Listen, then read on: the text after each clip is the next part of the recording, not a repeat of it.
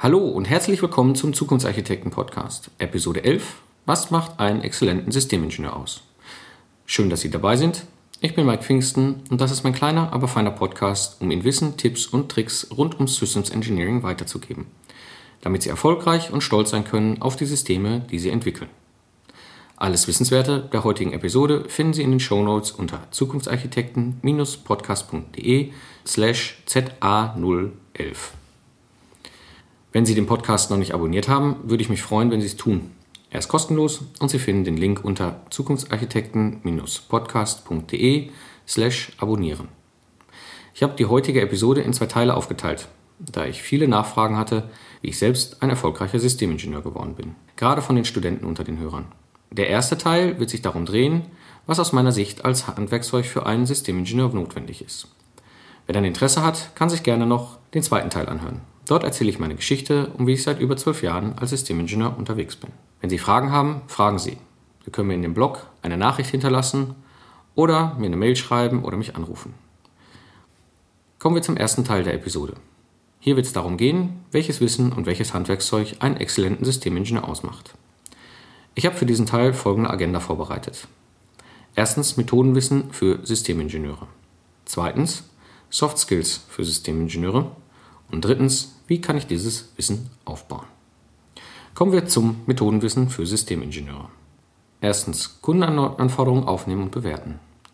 Als Systemingenieur gehört es zu meinen Aufgaben, Kundenanforderungen aufzunehmen und diese auch zu bewerten. Das kann aus meiner Erfahrung in zwei verschiedenen Situationen vorkommen. Zum einen, ich erhalte vom Kunden die Lastenhefte. Wenn ich diese Situation habe, dann muss ich erstmal klären, ob ich alle Lastenhefte kenne. Das bedeutet, ich muss eine Referenzanalyse machen und schauen, ob in Spezifikationen auf Normen oder mitgeltende Dokumente verwiesen wird, die ich vielleicht noch nicht habe. Anschließend muss ich die Anforderungen bewerten und klären, wenn etwas nicht ganz verständlich ist. Ja, das bedeutet auch, als Systemingenieur muss ich viel lesen. Dazu habe ich vor ein paar Jahren ein Schnellleseseminar mitgemacht. Ich kann das echt empfehlen. Zum anderen, ich habe keine Lastenhefte und muss die Kundenanforderungen selbst ermitteln. Diese Situation habe ich oft, wenn es keinen echten Kunden gibt. Zum Beispiel nur ein Produktmanagement, das die Marktwünsche abdeckt. Dann muss ich mit dem Produktmanagement einen Workshop machen, in dem ich die Kundenanforderungen zusammentrage. Ich selber nutze hier den System Footprint, den ich in der Episode 4, The System Footprint, vorgestellt habe. Zweitens, Systems Requirements erstellen. Als Systemingenieur muss ich die Systemanforderungen erstellen. Das bedeutet, ich schaffe eine Spezifikation, in der ich alle Anforderungen aus der Kundensicht zusammenführe und dann entsprechend mit Attributen versehen. Wichtig ist hier, dass ich die Problemsicht beschreibe und nicht die Lösungssicht. Das bedeutet, ich muss die Formulierung der Anforderungen in natursprachlicher oder modellbasierter Form vornehmen, wobei ich hier so konzeptionell wie möglich bleibe, um den nachfolgenden Disziplinen wie Hardware, Software oder Konstruktion mit den Anforderungen nicht allzu sehr einzuschränken. Oft muss ich auch bei zu detaillierten Anforderungen im Lastenheft wieder das große Bild zurückübersetzen. Beispielsweise, wenn ein Kunde seine Anforderungen im Pseudocode beschrieben hat in der, einer der Episoden, der Episode 7, Lastenhefte versus Pflichtenhefte, habe ich dazu ja schon ein paar Geschichten erzählt. Dann gehört es auch zu der Aufgabe, festzulegen, ob ich eine funktionale oder nicht funktionale Anforderung habe. Ich muss festlegen, wann diese Anforderung umgesetzt werden soll. Ich muss festlegen, wie diese Anforderung durch einen Tester abgeprüft werden soll.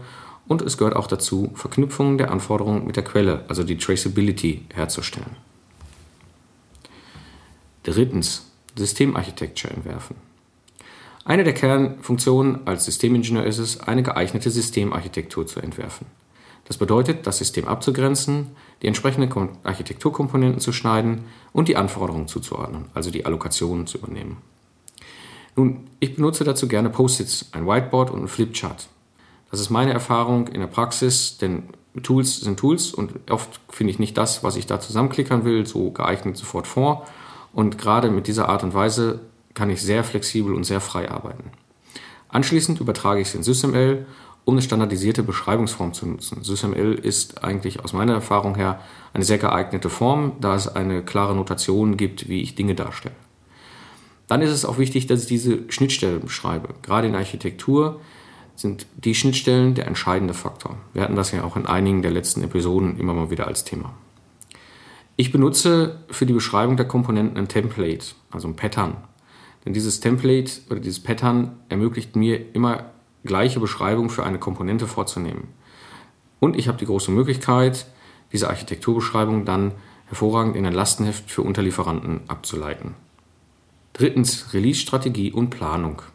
Die Aufgabe eines Systemingenieurs ist, die Release-Strategie zu entwerfen. Das heißt, ich muss als Systemingenieur entscheiden, welche Funktionen zu welchen Releases zur Verfügung stehen. Das heißt, ich muss mir auch Gedanken machen, wie sich der Reifegrad aufbaut und wie sich der Reifegrad entwickelt. Und es gehört auch zu meinen Aufgaben, die Aufwandsabschätzung durchzuführen. Auch hier hatte ich in einer der letzten Folgen schon mal was zum Thema Aufwandschätzung erzählt. Viertens, Entwicklungsprozesse und agile Methoden. Ich muss als Systemingenieur mit Entwicklungsprozessen klarkommen. Einige sind notwendig, andere sind aber auch gerne lästig.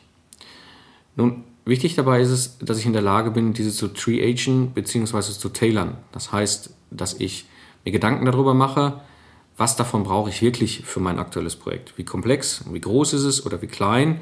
Und weglassen ist da oft die Kunst. Aber was wichtig ist, immer im Vorfeld entscheiden und dies auch dokumentieren. Nicht nachträglich versuchen, irgendwas zu erklären, warum ich es nicht gemacht habe. Und da ich gerne auch über den Tellerrand schaue, nutze ich seit über sieben Jahren auch agile Methoden, zum Beispiel Scrum oder Kanban. Ich kann da sagen, da habe ich exzellent gute Erfahrungen mitgemacht. Sie sind eine wunderbare Ergänzung im Bereich des Systems Engineering. Ich werde auch in einer der nächsten Folgen nochmal detaillierter darauf eingehen, sodass ich das auch sehr empfehlen kann und das auch aus meiner Sicht ein der Methodenwissen ist, die ein, ein Systemingenieur können muss. Fünftens, effiziente Fortschrittsüberwachung.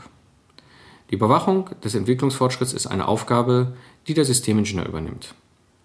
Ich muss durch die Releaseplanung wissen, welche Funktionen bis wann umgesetzt werden sollen.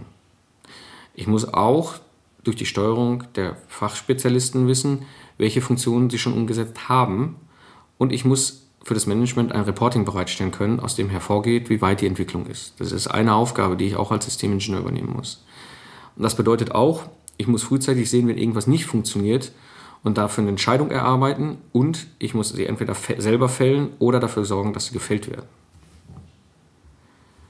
Projektmanagement für Systemingenieure. Der Systemingenieur ist auf der gleichen Ebene unterwegs wie ein Projektmanagement. Deshalb hat er je nach Größe des Projektes eine Schnittstelle zum Projektmanager oder er übernimmt diese Rolle bei kleinen Projekten gleich mit. Das bedeutet, der Systemingenieur unterstützt im Projektmanagement bei der Termin- und Ressourcenplanung und er ist derjenige, der auch die technischen Entscheidungen mit dem Management abstimmt was auch dazu führt, dass er die Verantwortung für die Entwicklung des Systems übernimmt und die Spezialisten steuert, durchaus auch ganze Teams. Das sind so die wichtigsten Methodenkenntnisse, die ein Systemingenieur kennt. Kommen wir nun zu den Soft Skills für Systemingenieure. Leadership und Kommunikation. Eins, was ein Systemingenieur definitiv können muss, ist interdisziplinäre Teams führen. Und das bedeutet, er muss in der Lage sein, auch Führung zu übernehmen und Teams zu steuern, Menschen zu führen. Und Führung bedeutet auch automatisch Kommunikation. Das heißt, er muss in der Lage sein, gut zu kommunizieren. Das bedeutet auch, er muss aktiv kommunizieren, sprich also den Leuten auch klar sagen, was er erwartet und auch schauen, ob sie verstanden haben, was dazu gehört. Und er muss den Leuten Zielen, Ziele vorgeben, die er als Systemingenieur von ihnen erwartet. Das heißt, er muss auch die Aufgabenplanung übernehmen für die jeweiligen Ingenieure. Ein weiterer Soft Skill, den ein Systemingenieur können muss, aus meiner Praxiserfahrung, das sind Präsentationen. Meine Aufgabe als Systemingenieur ist es, diese Botschaft erfolgreich zu transportieren. Das bedeutet, ich muss auch in der Lage sein, da vorne auf der Bühne zu stehen und zu präsentieren. Und zwar nicht dieses klassische irgendwelche Texte runterlesen und das Management schläft dabei ein, sondern ich muss in der Lage sein, gut zu präsentieren. Ich muss in der Lage sein, Stories aufzubauen, diese Stories auch vorzutragen, damit das Management, was dabei ist, auch durchaus Entscheidungen fällen kann. Oder wenn ich etwas vor Fachkollegen präsentiere, dass diese auch wissen, was damit gemeint ist. Das bedeutet auch für mich, ich muss gute Präsentationsslides bauen, also nicht dieses Textkram und diesen äh, diesen Einschlafblödsinn, sondern es ist durchaus auch ein Teil dessen, dass er in der Lage ist, als Systemingenieur gute Präsentationen zu designen. Eine weitere, ein weiterer Soft Skill, der extrem wichtig ist für Systemingenieure, ist Improvisation in Projekten. Gerade als Systemingenieur ist es so, dass ich in unsicheren Situationen ungewöhnliche Lösungen finden muss. Das heißt, ich muss improvisieren können. Um das zu erlernen, ist eine lange Zeit und das bedeutet auch, Ich muss durchaus in der Lage sein, schnell zu entscheiden. Da gibt es eine Menge gute Möglichkeiten. Ich habe zum Beispiel an einem Impro Improvisationstheater einen, einen Impro-Workshop mitgemacht, wo wir auch Improvisationstechniken kennengelernt haben. Das ist etwas, was mir sehr, sehr weitergeholfen hat. Denn diese Impro-Techniken sind durchaus sehr gut nutzbar, auch im Alltag eines Systemingenieurs. Dann zu den Soft Skills, die ein Systemingenieur können muss, ist auch oder beherrschen muss, äh, auch Konflikte und Krisenprojekte bewältigen. Gerade dieses ganze Thema Krisensituationen in komplexen Projekten erfolgreich meistern. Das ist ja nun etwas, wo ich äh, seit Jahren herkomme, das Troubleshooting. Und das Troubleshooting bedeutet auch, ich muss in der Lage sein, unter solchen Situationen arbeiten zu können. Unter Druck, unter äh, Stress, damit umzugehen und trotzdem weiter das Projekt nach vorne zu treiben.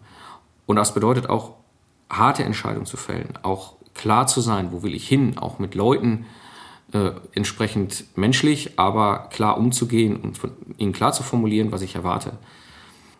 Das ist so ein bisschen das, was ich aus der Erfahrung heraus für eine der Kernkompetenzen gerade in solchen großen Projekten sehe, weil Troubleshooting oder Krisensituationen ist etwas, was gerade Ingenieuren nicht so vom Kern her liegt.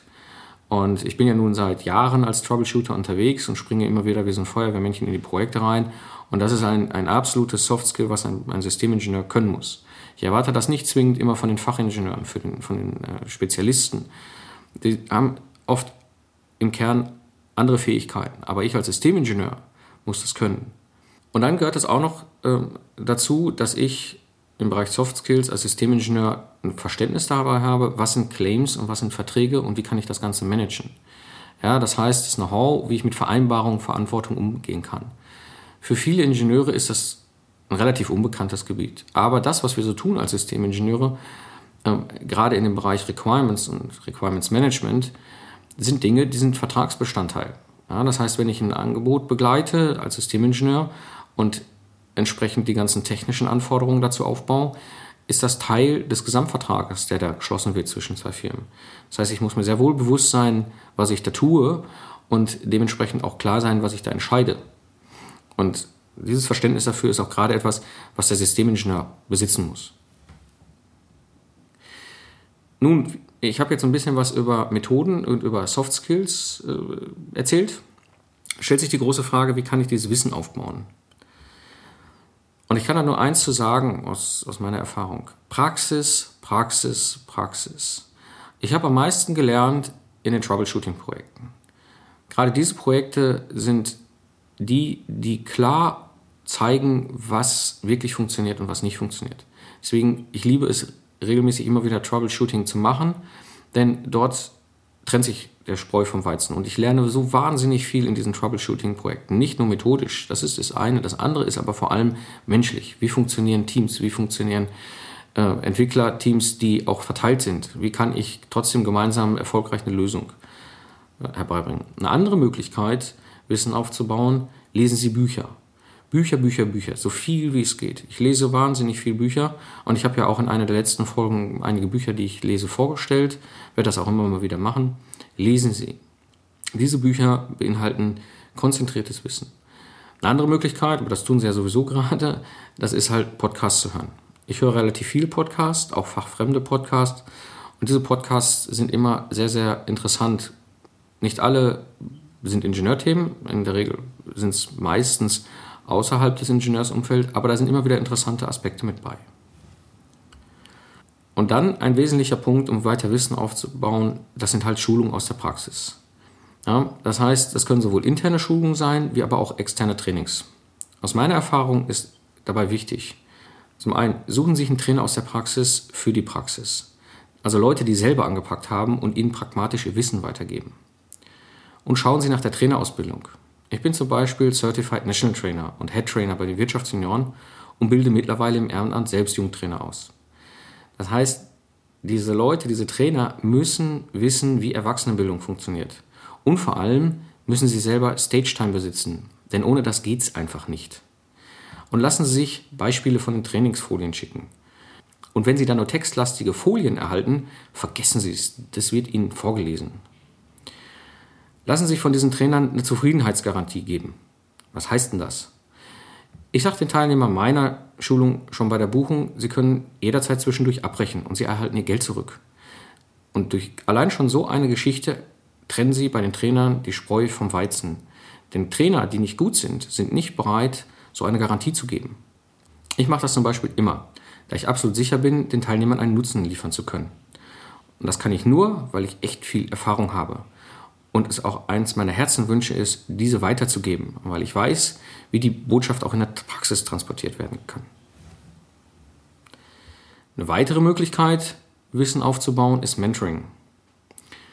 Das heißt Mentoring durch einen erfahrenen Systemingenieur. Das kann ein Kollege von Ihnen sein, das kann aber auch ein externer Mentor sein.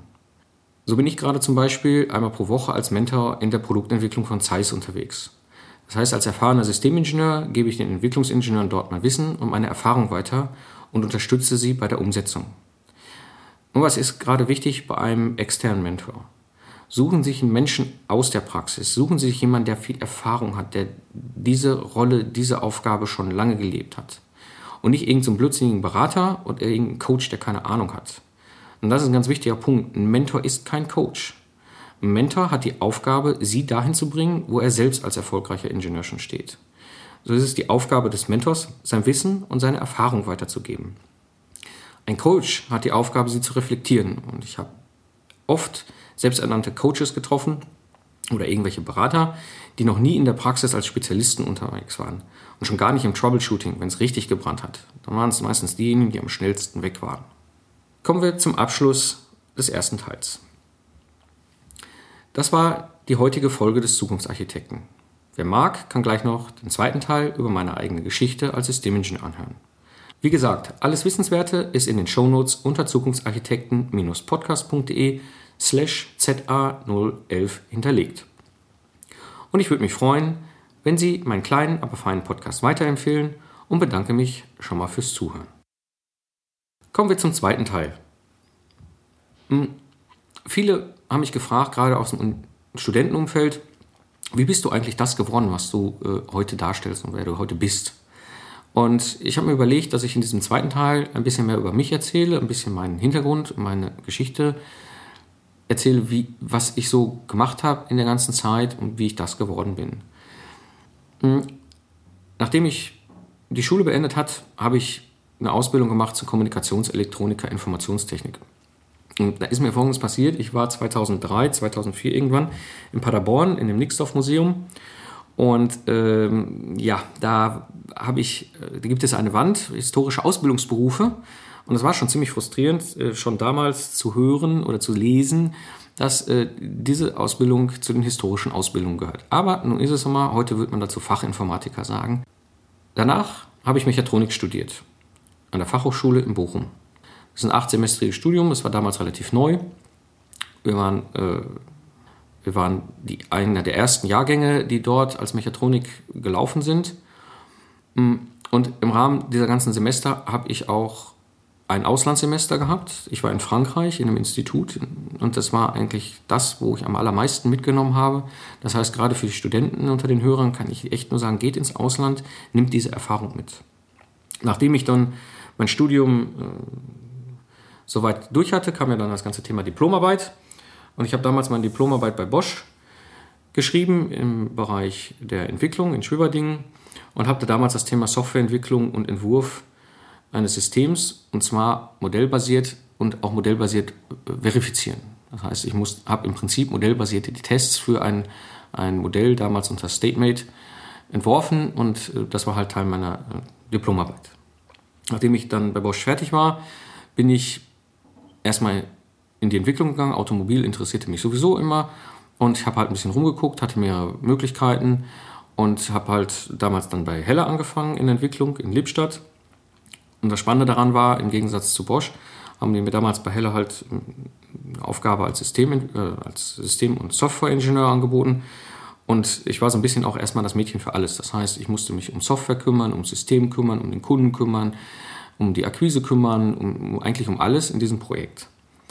Mit der Zeit habe ich dann, ähm, das war so nach anderthalb Jahren, ein Entwicklungsprojekt übernommen. Damals ging es ums Kurvenlicht für den Daimler, für die E-Klasse. Und dort war ich dann Software- und Systementwickler. Das heißt, ich habe mich dort zum einen mit dem ganzen Thema Anforderungen auseinandergesetzt. Das heißt, was für Anforderungen haben die eigentlich? Das war damals sehr neu, Kurvenlicht in, in ein Fahrzeug zu bringen. Das gab es bisher so noch nicht. Und ich habe dann damals auch schon viel mit neuen Methoden äh, gearbeitet. Das heißt, wir haben damals mit MATLAB Simulink die Algorithmusentwicklung gemacht. Und wir haben damals auch, und das war recht äh, spannend, das hat sehr viel Spaß gemacht auch, wir haben über Target Link auch Autocode generiert. Sowas gab es in Serienprojekten, zumindest unseres Wissens damals noch nicht. Das heißt, wir haben über Target Link halt die Autocode-Generierung des Algorithmus vorgenommen, den wir vorher im MATLAB und Simulink entwickelt haben mit der Vorentwicklung zusammen und mit dem Kunden zusammen auch abgestimmt haben. Und das war schon ziemlich spannend, weil damals Target Link war eigentlich für größere Controller ausgelegt und ich hatte halt einen 8-Bit-Controller, das heißt, ich musste mich dann auch hinsetzen, durch den ganzen Autocode generierten Code durcharbeiten und das Ganze runterstrippen auf einen 8-Bit-Code der dann auch im Controller funktioniert. Das heißt, wir haben da ziemlich starkes Downsizing machen müssen, bis wir das Ganze dann mal im Controller hatten und dann anschließend auch funktionsfähig in Serie. Das hat sehr viel Spaß gemacht. Danach habe ich die Rolle übernommen als Systemingenieur für ein Folgeprojekt, wo eine komplett neue Systemarchitektur aufgenommen, aufgebaut werden sollte.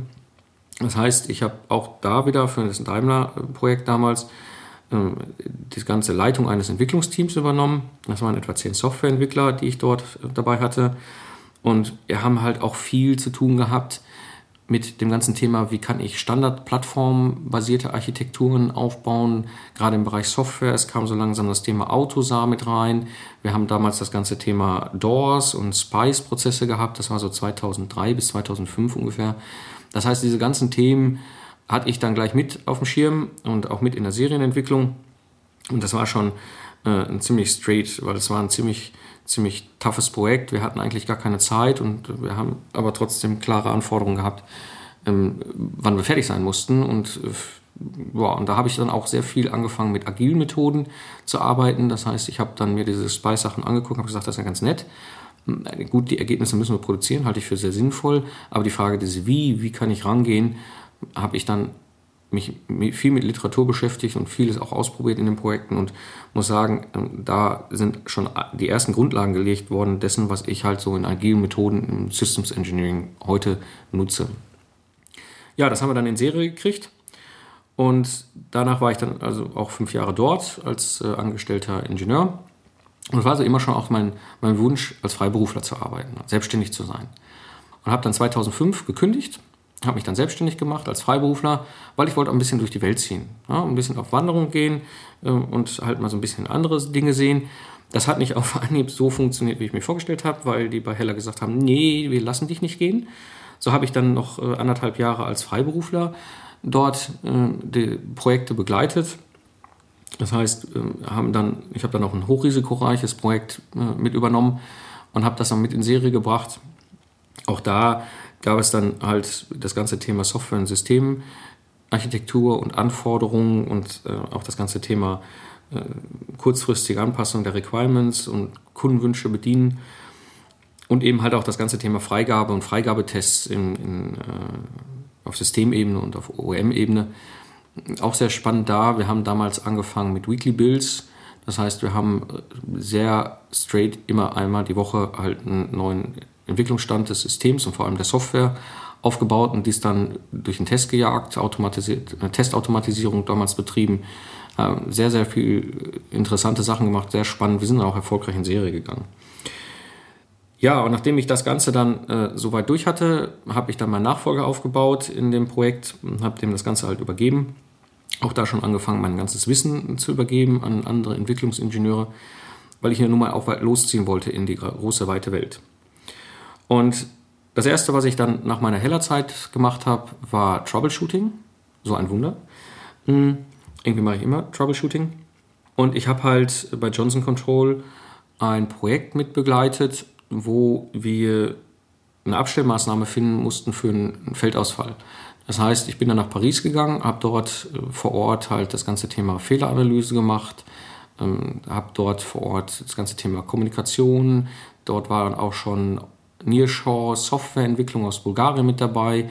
Und da ging es halt wirklich darum, ein, ein Feldproblem zu finden, zu analysieren, eine Abstellmaßnahme zu definieren und einpflegen zu lassen. Sehr spannend, hat sehr viel Spaß gemacht, war eine Zeit lang dort mm, und bin nach meiner Zeit bei Johnson Control halt hingegangen und habe mich ein bisschen umgeschaut, was kannst du jetzt machen. Ja, und so bin ich dann halt zu Valeo gekommen, nach Bietigheim und habe da halt auch das Systems Engineering übernommen für ein Serienprojekt. Damals äh, ging es um das ganze Thema automatisierte Einparksysteme. Hm, da mussten wir halt das ganze, die ganzen DOR-Strukturen aufbauen, das heißt die ganzen äh, Requirements-Spezifikationen, wie strukturiere ich die, wie beschreibe ich Requirements, ähm, wie kann ich das Ganze auch Spice-konform machen, habe dann viel mit der Software QS mich abgestimmt, auch diese ganzen DOS-Lastenhefte, die dann mittlerweile mehr und mehr von Automobilherstellern kamen, zu bewerten, dieses ganze Thema Verknüpfung, dieses ganze Thema Allokation zu machen, die Anforderungen abzuleiten, die Traceability aufzubauen und aber auch dort schon das ganze Thema Test und Testunterstützung und habe auch dort dieses ganze Thema Weekly Build mit reingebracht, sprich also wie können wir sehr schnell über die Weekly Build sehen, was funktioniert und was funktioniert nicht. Und was auch schon damals äh, dazu kam, eben dieses ganze Thema Spice Assessments, das heißt als Spezialist, als Systemingenieur die Spice Assessments mit begleitet. Ja, wie das halt so kam, dort war ich dann ungefähr anderthalb, ja, anderthalb Jahre Zeit, rief dann die Heller wieder. Ich habe dort ein operatives Projektmanagement von zwei Elektronikbaugruppen übernommen und habe Junior PMs schon äh, begleitet, das heißt denen mein Wissen weitergegeben. Es war ganz spannend, das war mal diesmal ein rein mechanisch-konstruktives Projekt, also keine Software, keine Elektronik. Dabei äh, hochinteressant, ging um LEDs in, im Tagfahrlicht. Das habe ich ein halbes Jahr gemacht und bin dann wieder zurück zu Valeo, weil dort brannte ein Projekt und habe dort die operative äh, Softwareprojektleitung übernommen und die strategische Beratung der A-Projektleitung. Das heißt, ich habe dort ein Team übernommen, was ziemlich äh, in Schwierigkeiten steckte. Die haben dort halt Software entwick zu entwickeln gehabt und wir hatten nur noch sechs Monate Zeit und das war halt die große Frage. Das war sehr spannend, weil das war sehr interkulturell. Wir hatten einen Automobilhersteller als Kunden, der saß in Japan. Ähm, die Algorithmikentwicklung saß in den USA und die Kernentwicklung saß halt in Bietigheim. Und dort ging es halt wirklich darum, halt eine System- und Software-Systemarchitektur hochzuziehen das Ganze äh, priorisieren und createn. Wie gesagt, es waren nur noch sechs Monate bis zum Start of Production und eigentlich war es schon fast nicht schaffbar. Ähm, haben dann, ich habe dann ziemlich viele Fights gehabt mit, dem, mit der Qualitätssicherung natürlich, auch mit dem Management, weil wir halt die Gate-Durchschritte halt hatten und wir müssen natürlich rausnehmen, viel, viel rausnehmen aus der ganzen Geschichte, um halt irgendwie in sechs Monaten fertig zu sein. Und dementsprechend musste ich auch natürlich die, die ganze Abstimmung machen, dass wir trotzdem durch die Gates durchkommen, dass wir trotzdem Spice Assessment noch schaffen. Ja, ähm, dann kam die Autokrise, die Wirtschaftskrise. Ich habe mich da zwischengeparkt, sozusagen, für anderthalb Jahre in einem IT-Projekt bei der Bundeswehr. Das war auch mal ganz spannend, eine ganz andere Welt, ganz andere Branche. Diese Zeit habe ich halt äh, genutzt, um einfach mal auch Neues auszuprobieren. Ähm, das war ein riesen IT-Projekt, Herkules-Projekt, riesengroß. 7 äh, Milliarden Euro Budget, 1200 Projekte. Ein so ein Projekt hatte 50 Leute. Und in diesem Projekt war es meine Aufgabe, die ganze Planung, Reporting, Controlling aufzuziehen. Also etwas, was sowieso zum Systemingenieur gehört. Als dann die Autokrise vorbei war, bin ich dann äh, 2010 nach Dortmund zu Kostal. Dort habe ich als Systemingenieur äh, ein Projekt in der heißen Phase, also so im letzten Drittel mit übernommen und das ganze, diese ganze System Ebene mit reingebracht. Das heißt, auch da wieder Aufbau der DOR-Strukturen und entsprechend den Spice-Anforderungen, die ganze Abstimmung mit der Softwarequalität, die ganzen DOS-Lastenhefte vom OEM bewerten, ähm, beziehungsweise auch übertragen in ein System Requirement-Spezifikation, die ganze Verknüpfung und Versionierung äh, der Anforderungen, und äh, auch ein großer, wichtiger Teil, und das mache ich in der Regel relativ häufig, wenn ich als Troubleshooter in Projekte reinkomme, erstmal die Systemarchitektur-Dokumentation zu schaffen. Das heißt, dieses Projekt hatte ja schon eine Systemarchitektur, die verschiedenen Domänen Software, Hardware und Konstruktion haben, ja schon entwickelt und ich habe das Ganze dann zusammengeknüpft, war sehr interessant, habe dort auch mit SysML sehr viel gemacht und eben halt auch unterstützt bei der Testanforderung und Ableitung der Tests. Und alles natürlich vorbereitet auf ein Spice Assessment. Ja, nachdem die Zeit dann dort rum war, bin ich hm, sehr spannend im Bereich der Industrieelektronik unterwegs gewesen, also mal außerhalb der Automobilbranche und habe dort äh, ein Entwicklungsteam als Mentor begleitet. Das heißt, ich habe ihnen mein Wissen weitergegeben, ich habe ihnen gezeigt, wie ich Dinge mache, wie ich herangehe, Methoden einsetze, Probleme löse. Und das war halt gerade im Bereich der Solaranlagensteuerung, also wirklich Industrieelektronik, sehr, sehr spannend. Anschließend habe ich dann bei Costal ein Projekt übernommen als Systemingenieur im Bereich der Vorentwicklung. Ähm, dort bin ich im Bereich Elektro, das war ein Projekt zur Elektromobilität. Und da ging es wirklich darum, überhaupt mal die ganzen äh, Anforderungen zu erarbeiten. Also es gab zwar ein Lastenheft, das passt aber nicht ganz auf das System. Das heißt, wir mussten das Lastenheft bewerten. Wir mussten halt Workshops mit einem Automobilhersteller, also mit Daimler machen. Und jetzt kam letztes Jahr im Sommer natürlich auch noch das ganze Thema ISO 26262, also ASIL mit dazu. Die ist ja da scharf geschaltet worden, das heißt auch begleitend da dieser ganzen Workshops und eben halt alles vorzubereiten für ein, eine Angebotsabgabe.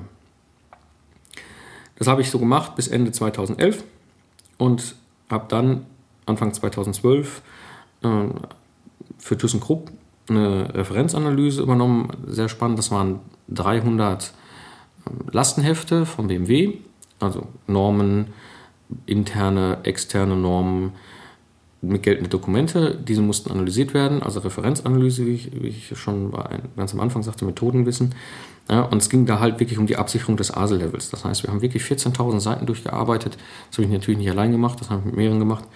Und dort entsprechend zurückgespielt, was für, was für Referenzen halt vorliegen. Und wie diese Dokumente ineinander greifen. Ja, und habe auch schon letztes Jahr Zeiss Sportoptics in Wetzlar begleitet, erst als Trainer. Das heißt, ich habe dort vor Ort mein Wissen weitergegeben. Und seit Anfang äh, des Jahres bin ich dort auch als Mentor mit dabei. Das heißt, ich begleite für ein Jahr lang zurzeit die Entwicklung und ähm, helfe ihnen gerade im Bereich Methoden und Systems Engineering, wie sie dort einen sogenannten Methodenkoffer aufbauen können aus der Praxis. Ja, das war so ein bisschen Rundumschlag dessen, was ich so getan habe für die Studenten. Ich kann, wie gesagt, nur empfehlen, gerade wenn ihr überlegt, was soll ich denn so tun, was soll ich machen. Systemingenieur ist eine sehr spannende Rolle, ein sehr spannender Job. Ich bin bis heute begeisterter Systemingenieur, es macht mir sehr viel Spaß. Und wenn ihr diese Rolle übernehmt, ihr braucht Zeit. Also es ist nicht so, dass ihr als Systemingenieur von der Uni kommt und dann sofort loslegen könnt. Das, was ich euch so erzähle und auch in diesem Podcast immer wieder erzähle, das ist halt auch meine Praxiserfahrung aus zwölf Jahren. Und das, was ich heute mache, kann und beherrsche, das habe ich mit Sicherheit nach dem äh, Studium noch nicht drauf gehabt. Das ist halt etwas, was ich im Laufe der ganzen äh, Jahre gelernt habe und das, was ich heute halt auch als Wissen weitergebe. Ja, wenn ihr Interesse habt oder wenn Sie Interesse haben, wie gesagt, ich mache das ja auch äh, mittlerweile aufgrund der vielen Anfragen von den Kunden regelmäßig als Trainer in der Entwicklung. Das heißt, ich gebe da Methodenwissen weiter, ich begleite, einfach mal ansprechen. Bin auch an der Hochschule als Dozent unterwegs. Auch dort gebe ich mein Wissen für die Studenten weiter, weil ich das für sehr wichtig halte, dass die Studenten wissen, okay, was ist eigentlich Systems Engineering, wie hängt das miteinander zusammen. Ist ein Thema, was ich gerne mache und deswegen wollte ich auch heute mal so ein bisschen erzählen, ähm, wie ich da hingekommen bin und wie andere sich vielleicht überlegen, das finde ich spannend. Das äh, ist auch so mein Thema, mein Ding, wo ich ganz gerne hin will. Wenn Fragen sind, einfach mal fragen. Bin da auch gerne bereit, jederzeit eine Antwort zu geben. Äh, freue mich auf Rückfragen. Und würde dann einfach auch damit den zweiten Teil abschließen äh, mit einem Zitat. Perfektion ist nicht dann erreicht, wenn man nichts mehr hinzufügen, sondern wenn man nichts mehr weglassen kann. Vielen herzlichen Dank fürs Zuhören. Ich hoffe, das war auch für die Studenten interessant und tschüss, bis zum nächsten Mal.